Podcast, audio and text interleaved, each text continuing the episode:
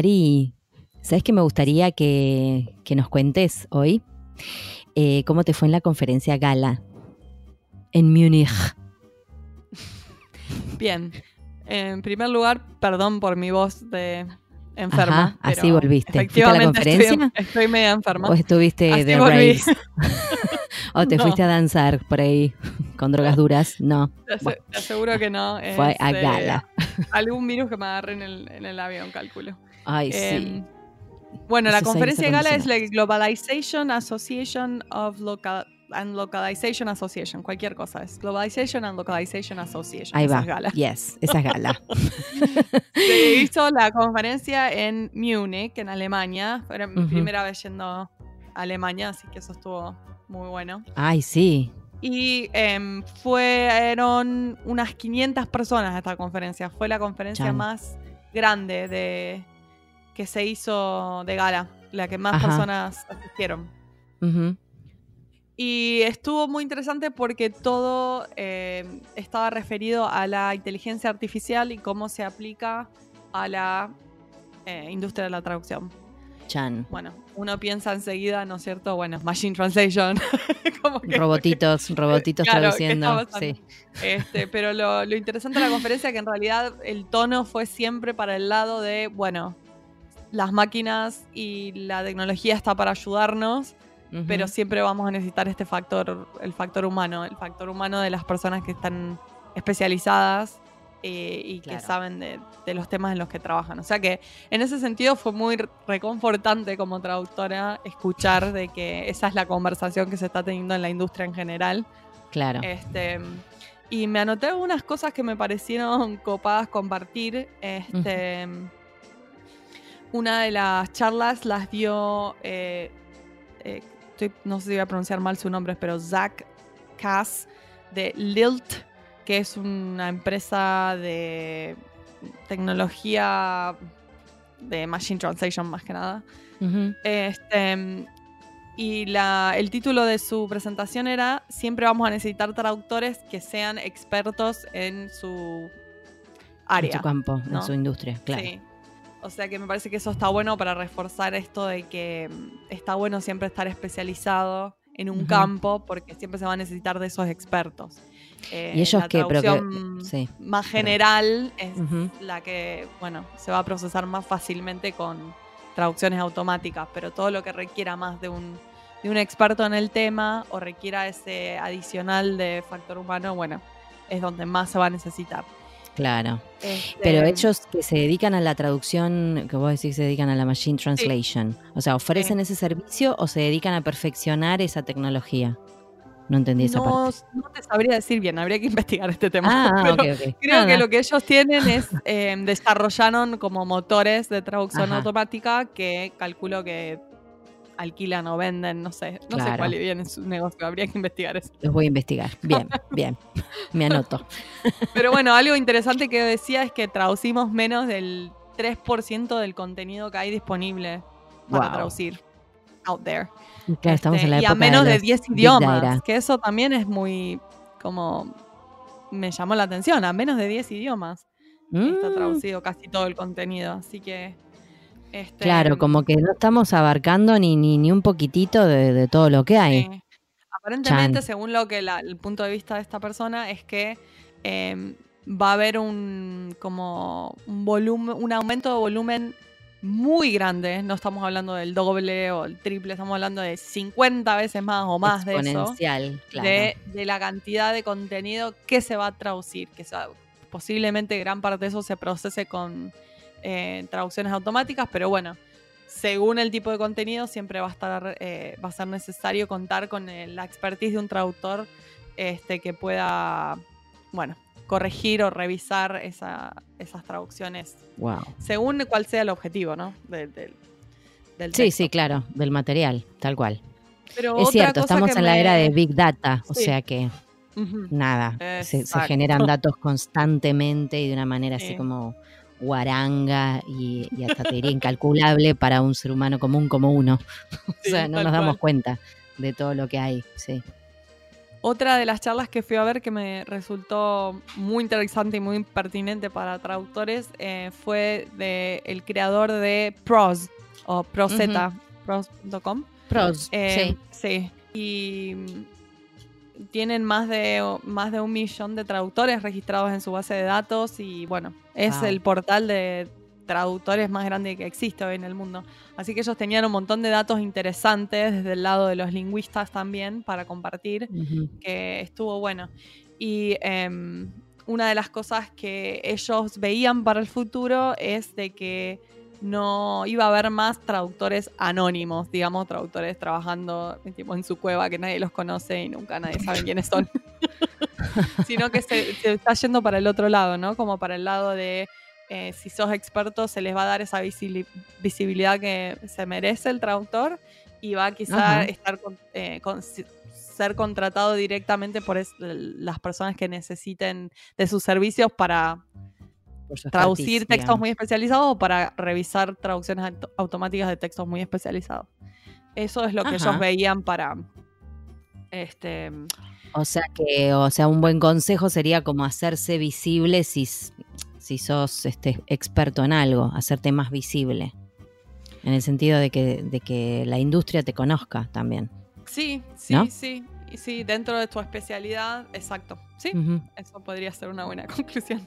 Bueno, en general Claro. la conclusión total de la, de la conferencia fue que nuestro negocio, el negocio de la traducción, está evolucionando, que va a haber un aumento en el, el- el- lo que se va a requerir de los servicios de idiomas eh, Ujú. y que hay que amigarse con la tecnología y abrazar la tecnología y utilizarla a nuestro favor y no estar en contra. Eso diría que puede ser Si no puedes la ella, conclusión de, lo que fue la, conferencia y de lo que se habló eh, en general. Este, Mira, así que bueno, muy bueno, que- muy lindo. ¿Y qué tal Alemania? ¿Te gustó? Ahora encantó. pasamos, ya, ya me está. encantó. Pasamos a la parte turística. Porque no, creo que solamente hice una vez una escala en Frankfurt y nada más. Y me di una vuelta. O sea, no conozco nada. Bueno, lo que más me gustó es ¿Qué que Gala organizó una, un tour antes de que comenzó la conferencia a el Ah, castillo. qué A ver si- si, me puedo encanta. pronunciar esto, no sé, ya está, me recibo de traductora de Bueno, alemán. ya seríamos como, wow. Sí, a ver. Neuschwanstein. El castillo de Neuschwanstein. Para mí tendrías que haberle puesto un poco un poquito más así. Imposible de pronunciar, no sé qué es ese nombre, por favor. Bueno, ahí Qué lindo, qué ese bueno eso. castillo, según dice, fue el, el que- en el que se inspiró Disney eh, para crear el castillo de Disney World.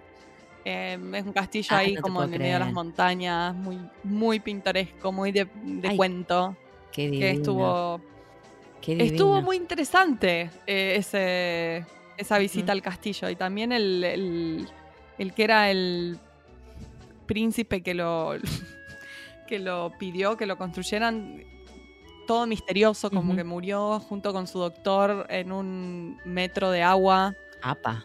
Lo encontraron, Mm, los dos muertos. ¿Qué hicieron? No ¿Una sé, eutanasia? algo extraño. ¿O eran amantes? No, no Ay, se sabría. Qué raro. ¿Cómo se llamaba? Eh, Franz. Lud- ¿Cómo se llamaba o el- algo así. Hans. Eh, Ah, Ludwig. Ludwig, sí.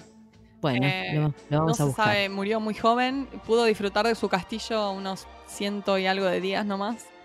Eh, y tenía una deuda de como desperdicio. 70 millones de euros. Eh, así que, no sé, posiblemente Bueno, en tenía esa unos época vaya a enemigos saber cuántos también, eran. O sea que podría estar la posibilidad de que Mm, lo hayan matado. Puede pero bueno, ser. nada, nos fuimos del tema completamente. Sí, a mí me encanta. Fiel a nuestro estilo. Me parece que vamos a Bueno, pero. ¿cuántas veces uno va y conoce el castillo? No sé, no- son cosas para mí y además que encima te llevó la gente de gala. No nos fuimos de tema en realidad. Seguimos en el mismo.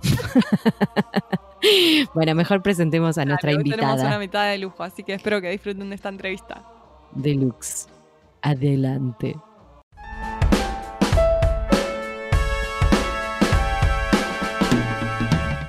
Hoy tenemos el honor de entrevistar a Sherezade Surya. Ella es traductora literaria y apasionada por los idiomas desde muy pequeña.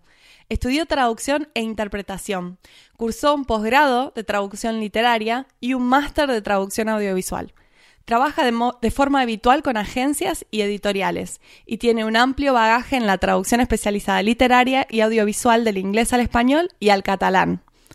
Es traductora autónoma desde 2005 y lleva traducido unos 40 libros de temáticas muy diversas, romántica, juvenil, cómic, ensayo. Ha subtitulado decenas de películas y recientemente, recientemente también traduce para doblaje.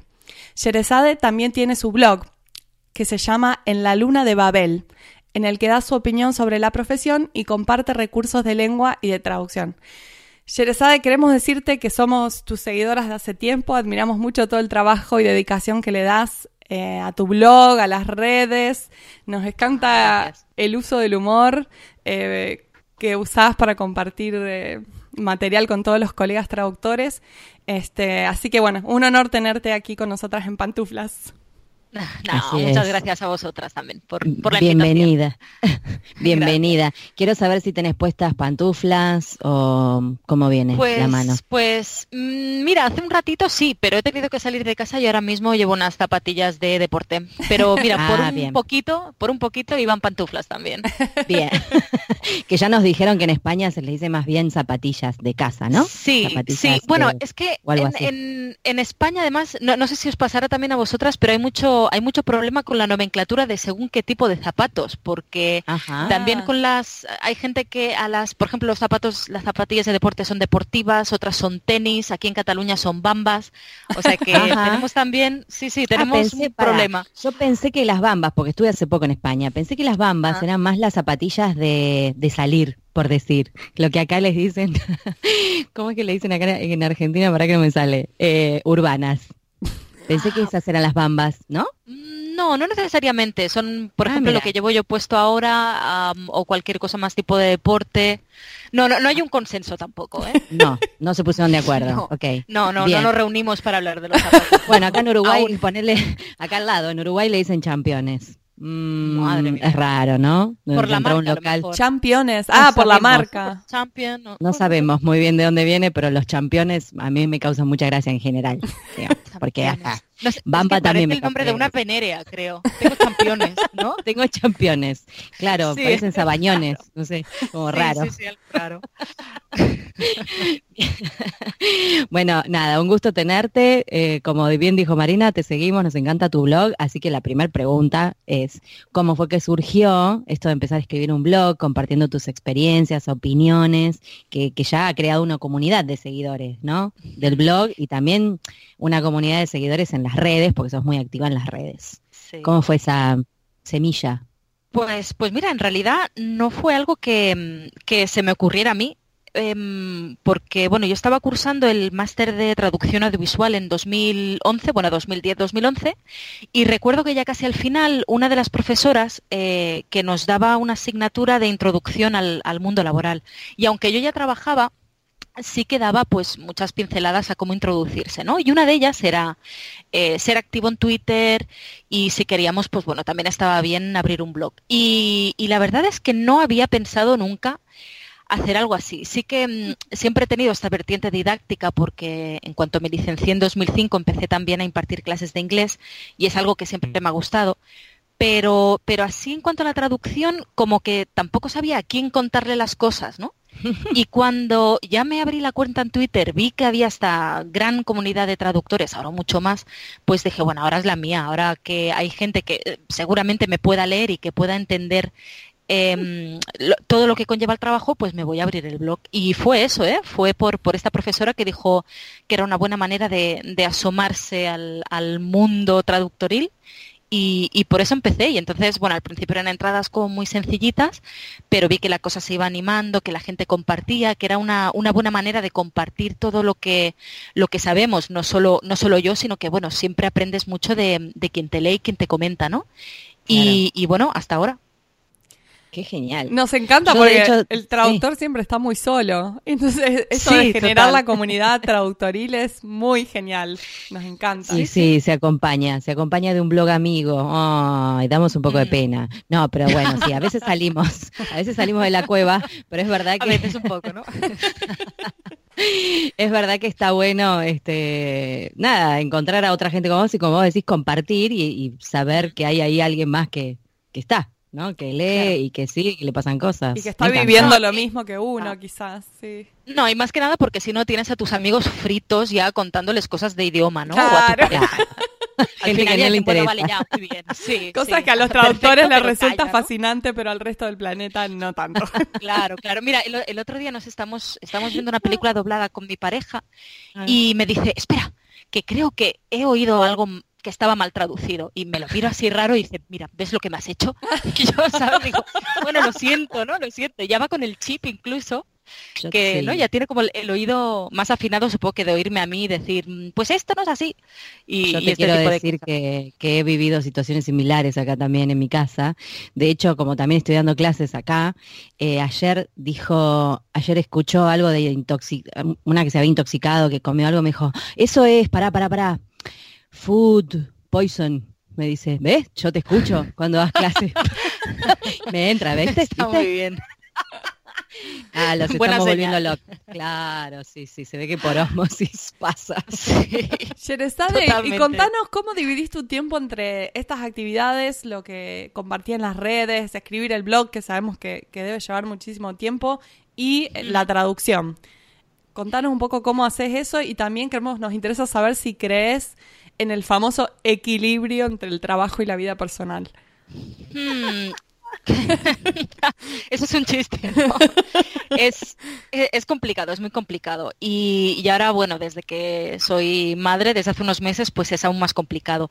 No, el blog eh, muchas veces, bueno, depende de lo que quiera contar. Si, mm, si se me ocurre una idea porque he oído algo o ha habido un no un escándalo, pero bueno, ha habido alguna noticia relacionada con la traducción, como por ejemplo los subtítulos de, de Roma hace poco, o cuando el, doblaje de, de, Mérida, de cómo se trasladaba el, dialecto escocés a, una jerga, al menos aquí, aquí en España se habló mucho. Mm. Em, entonces es más fácil. Y cuando tengo el germen ese de la idea, a lo mejor me pongo a teclear así furiosamente y en media hora lo tengo, lo tengo hecho.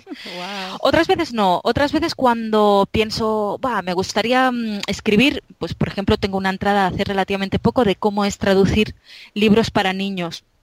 Y entonces en ese caso sí que lleva más tiempo, porque claro, tienes que escoger las imágenes, haces un esquema con los ejemplos que quieres, que quieres tratar, intentas, o, al menos yo lo intento siempre con el blog, es no solo mi opinión, sino pues buscar textos de apoyo, mm, referencias externas, ¿no? Para no decir, es que yo digo, porque a ver, yo no soy eminencia en nada, ¿no? Y, siempre intento ayudarme de, otro tipo de, de, ayudas, ¿no? Y de textos. Y entonces eso sí que tardo más. Quizá en este caso, pues dedico al día un ratito y me saco una entrada en, quizá en una semana. Ahora las espacio un poco más, las publicaciones, porque no tengo tanto tiempo y, y entre ser, bueno, traducir y ser mamá y esas cosas, intento, por ejemplo, no, no trabajar tanto los fines de semana como antes. Y entonces eso, eso redunda en, bueno, menos tiempo para, para otras cosas, ¿no? Y las redes, pues a ratitos también, pues a lo mejor cuando hago la pausa para el café o cuando estoy comiendo, pues entonces intento intento publicar o pues eso, ¿no? Compartir lo que sea. Pero sí que en este caso mm, tienes que ser organizado, al menos es lo que yo es lo que yo he descubierto, porque es que si no no hay manera. Y constante, como que no, no dejas de pensar en, hacer algo, porque lo que tiene el, el, mundo digital o virtual es eso, es como tiene que estar en constante movimiento, porque si no, medio que, mm que se pierde. Ahora que retomaste esto de la entrada sobre el material para niños, em, vimos eh, que, has hecho mucho trabajo en el área audiovisual, en especial eh, traducción de contenido audiovisual de, animaciones para niños, para jóvenes. Eh, ¿Cuáles son los desafíos de ese tipo de material que vos mm. encontrás?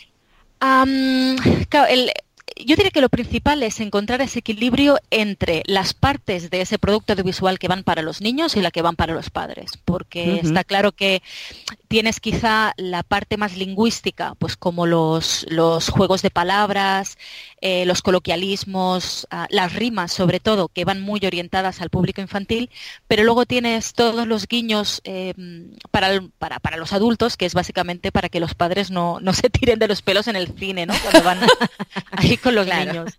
Ya que no les queda otra que ir, ¿no? Claro, claro. Y entonces, ¿cómo lo haces eso?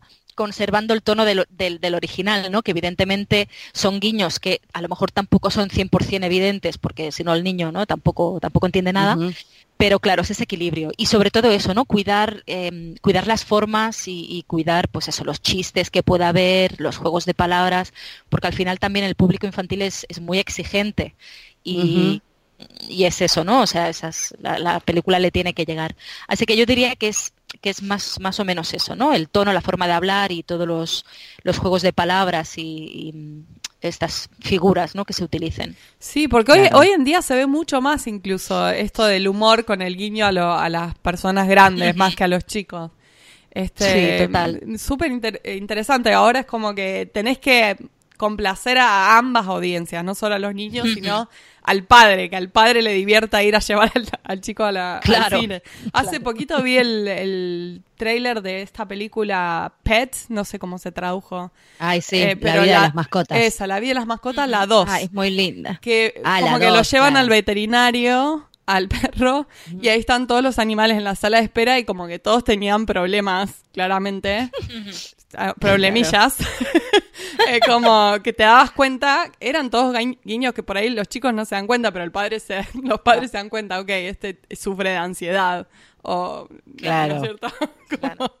Em, nada, me pareció re interesante porque la verdad que me parecía bastante para los padres más que para los chicos esa escena en, el, la, sala de, espera. las de animación de hace un tiempo largo a esta parte le meten guiños a adultos siempre. Y es cierto lo que decís, uno no piensa en eso, en el tema de la traducción. Va, que yo, el que mira, ¿no? Digo, no se pone a pensar que hay una dificultad ahí. Y después con esto que decías de lo de Mérida, no sé qué hicieron en España, no, lo, no la vi en, la, en español latino, este español mm. inventado que tenemos acá en el doblaje latino. Este, eh, pero, por ejemplo, justo que vos, María, eh, mencionás la de las mascotas, a uno de los personajes eh, lo dobla un actor argentino en, en, porteño. Ah, mira. No, no, está bueno eso. Es rarísimo, es rarísimo. uno lo escucha y está en el medio ahí como un porteño encima que creo que es uno de los más tránfugas, no es de los buenos. Mafioso. es uno de los peores.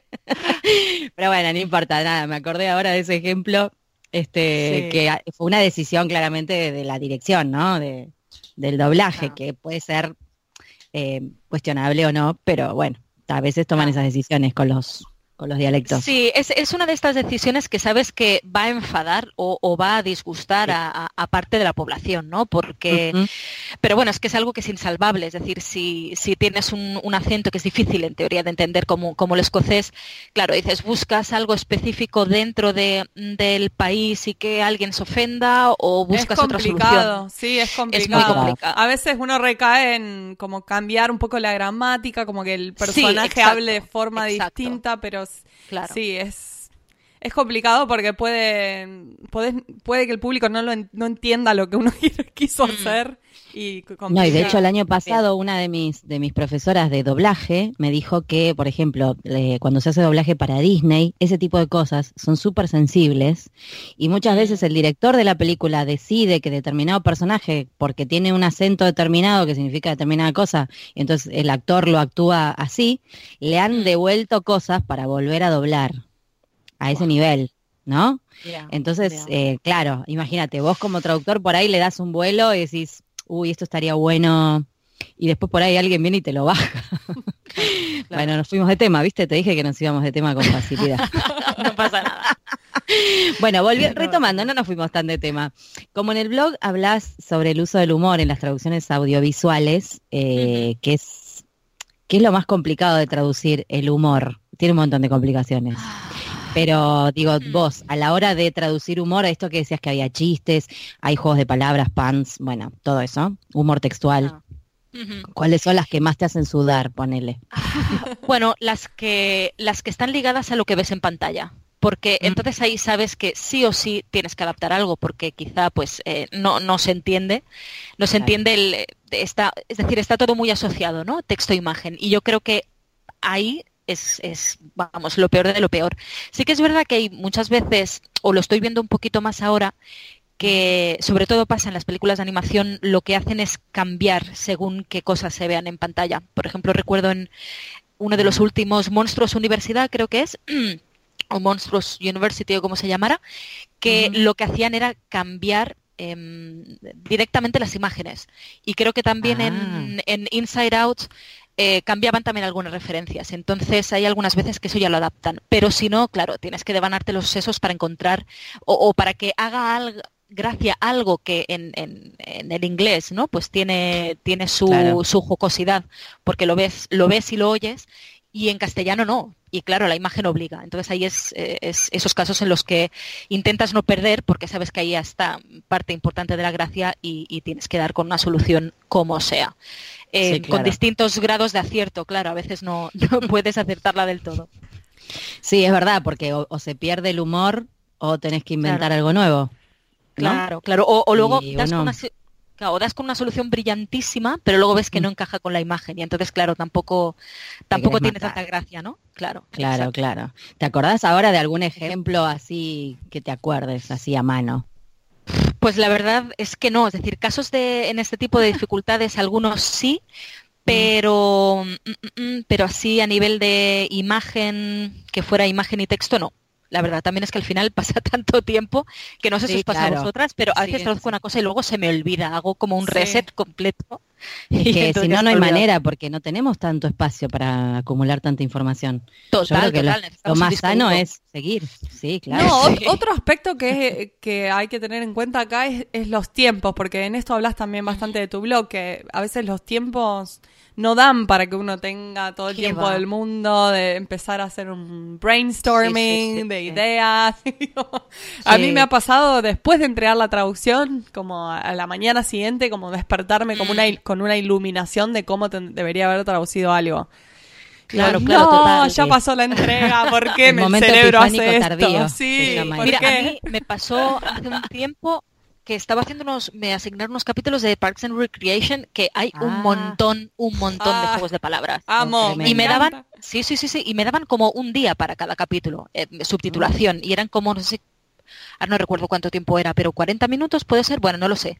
Y, y, y era demencial, porque, porque muchas veces dabas con algo y, sabías que lo podrías haber hecho mucho, mucho, mucho mejor con más tiempo. y eso mata, mata la creatividad totalmente. Y es una pena, ¿eh? que al final lo queremos todo eh, tan así, tan rápido, que, que, luego perdemos otras cosas. Y claro, no, no carburamos. O sea, en el momento a lo mejor se te ocurre algo, pero te lo apuntas para decir, va, a ver si luego se me ocurre algo mejor. Y luego ya no tienes tiempo, ¿no? Es lo que dices. Y, es una lástima. Sí, tal cual. Eh, hay un, una entrada de tu blog que, que me encantó, eh, que habla de no, no, dispar, no disparemos al eh, traductor. ¿Nos contás un poco sobre esa nota? Porque está muy buena y me parece que está buena compartirla.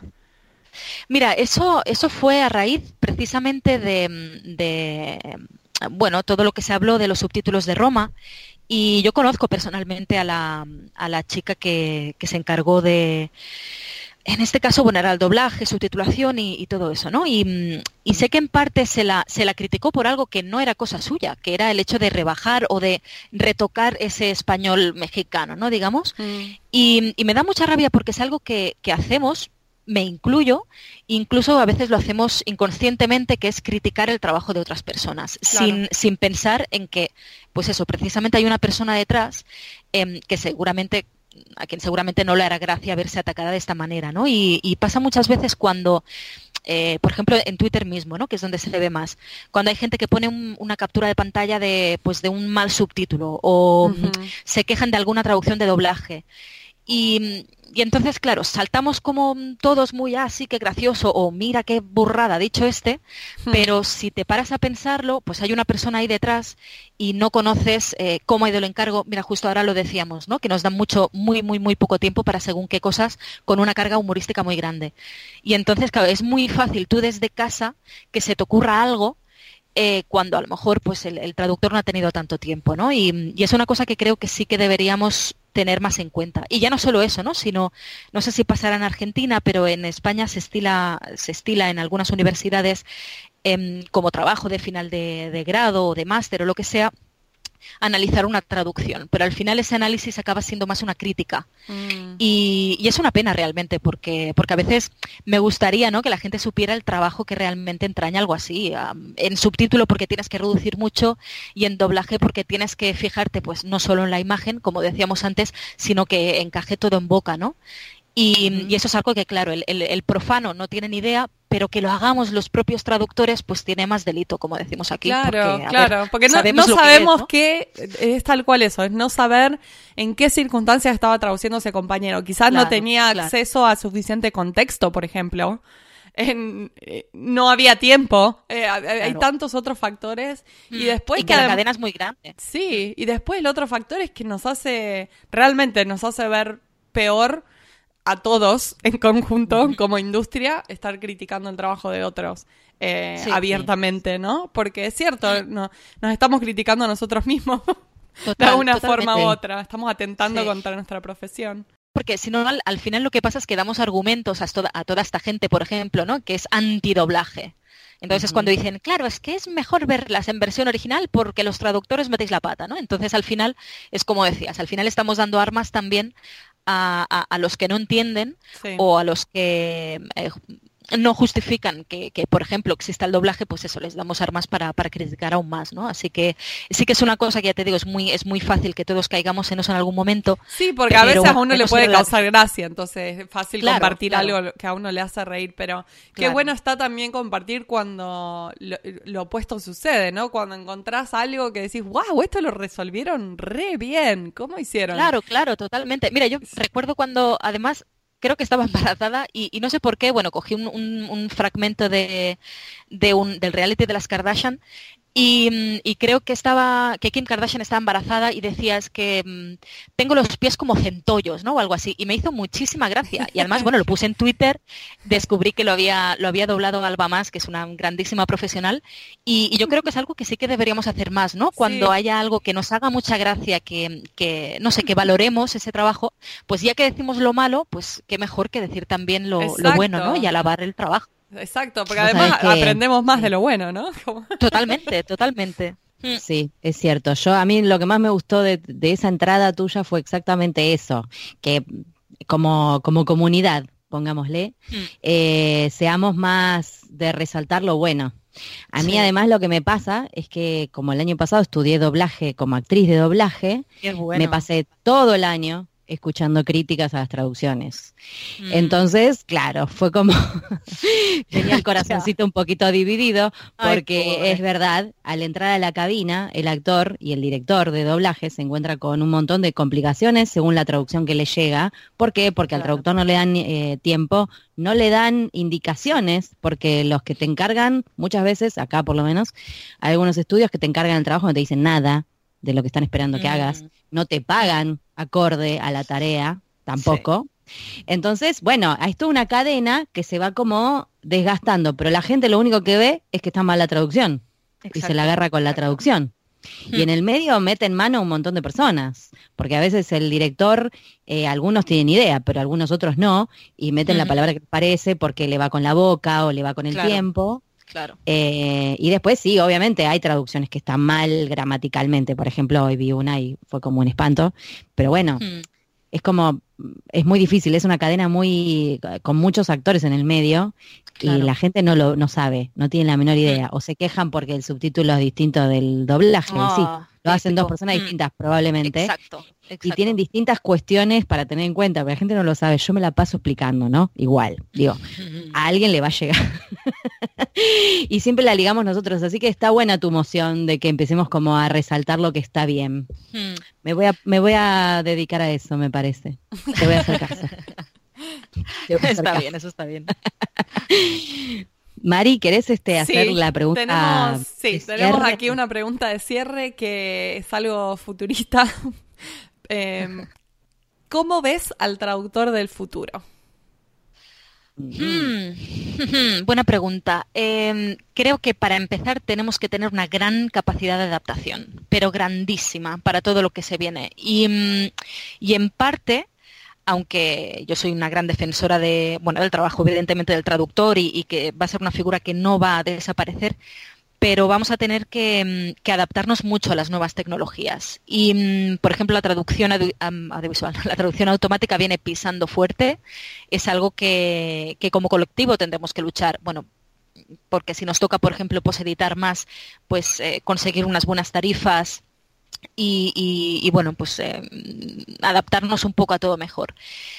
Em, pero bueno, básicamente eso yo creo que va a ser un trabajo que tiene, que tiene futuro igual y, que todos vamos a poder seguir comiendo de él, ¿no? Porque, porque es eso, las maquinitas no lo pueden hacer todo y necesitan la sensibilidad que tiene un, traductor a la hora de, pues como decíamos, ¿no? En las películas, ya sea en doblaje o en subtitulación, de ser capaz de entender la imagen y luego el texto, algo que de momento las, las máquinas y la posedición no, no permiten en audiovisual ni en literaria ahora mismo. Claro, sí. Sí, el uso de, traducción automática no está para nada aplicado ahora a contenido específicamente audiovisual. Al menos eso tengo entendido. Es, todo lo que... Creo. No, no es muy difícil. Sería muy, Sí, es más lo que te llevaría a ponerte a corregir que hacerlo como corresponde, me parece. Sí, sí, totalmente. He hecho, he hecho prácticas ¿eh? de posedición y al final el cliente se dio cuenta, bueno, abortó eh, el, encargo y abortamos la misión. abortamos. misión. Houston, Houston, tenemos un problema ¿no? de traducción. Sí, ¿no? Se, dieron cuenta que al final eh, el, tiempo invertido era como el de traducir. Entonces eh, no, les ayudaba tampoco en nada, ¿no? No, claro, no, no, no les ahorró nada, ni tiempo, ni nada. Ni nada. Genial. Bueno, eh, ha sido un placer, la verdad, charlar con vos. Y sí, sí, podemos seguir, ¿eh? Pero tenemos miedo que nadie nos escuche, la verdad. Te agradecemos un montón, sobre todo porque sabemos que hay un bebé esperándote ahí que le des bolilla y además de todo tu trabajo. Así que muchísimas gracias por estar acá un ratito con nosotras y por toda la difusión que haces. A vosotras por invitarme. Muchísimas gracias, Yerezade. Te mandamos un abrazo enorme. Otro de vuelta.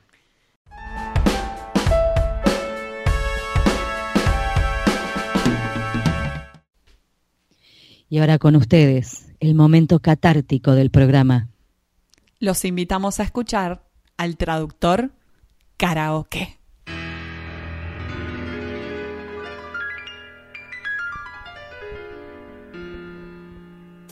At first I was afraid, I was petrified. Kept thinking Google might replace my work. Day to night. Then I spent so many nights thinking all that it does wrong, and I grew strong. and I learned how, how to, get, get along. And so you're, you're back. back. You, you have, have a mess. mess. You just need me to, to fix machine translation. Nonetheless, I should have known that was your goal. I should have known you will need me. If I'd known for just one second, you'd, you'd be, be back. back to bother me. Go and go. Use DMT. Just turn. Cause you're, you're not, not welcome anymore. anymore. Weren't you the one who tried to hurt me with goodbye? Did you think I'll crumble? Did you think I'll lay down and die? Oh, oh no, not I! I will survive! Oh, as long as I know how to translate, I know I'll, I'll stay alive. I've got all my life. to give. I've got all my knowledge to give, and I'll survive. I will survive. Este fue un nuevo episodio de En Pantuflas. Podés encontrarnos en la página en guiondelmediopantuflas.com y suscribirte para escuchar los nuevos episodios en Podcast Addict, Google Podcast y Spotify. Prohibida su reproducción Los Ángeles, Marina, Paula Caballito, Argentina, las pantuflas de flamenco son mías. Y las de tigre son mías.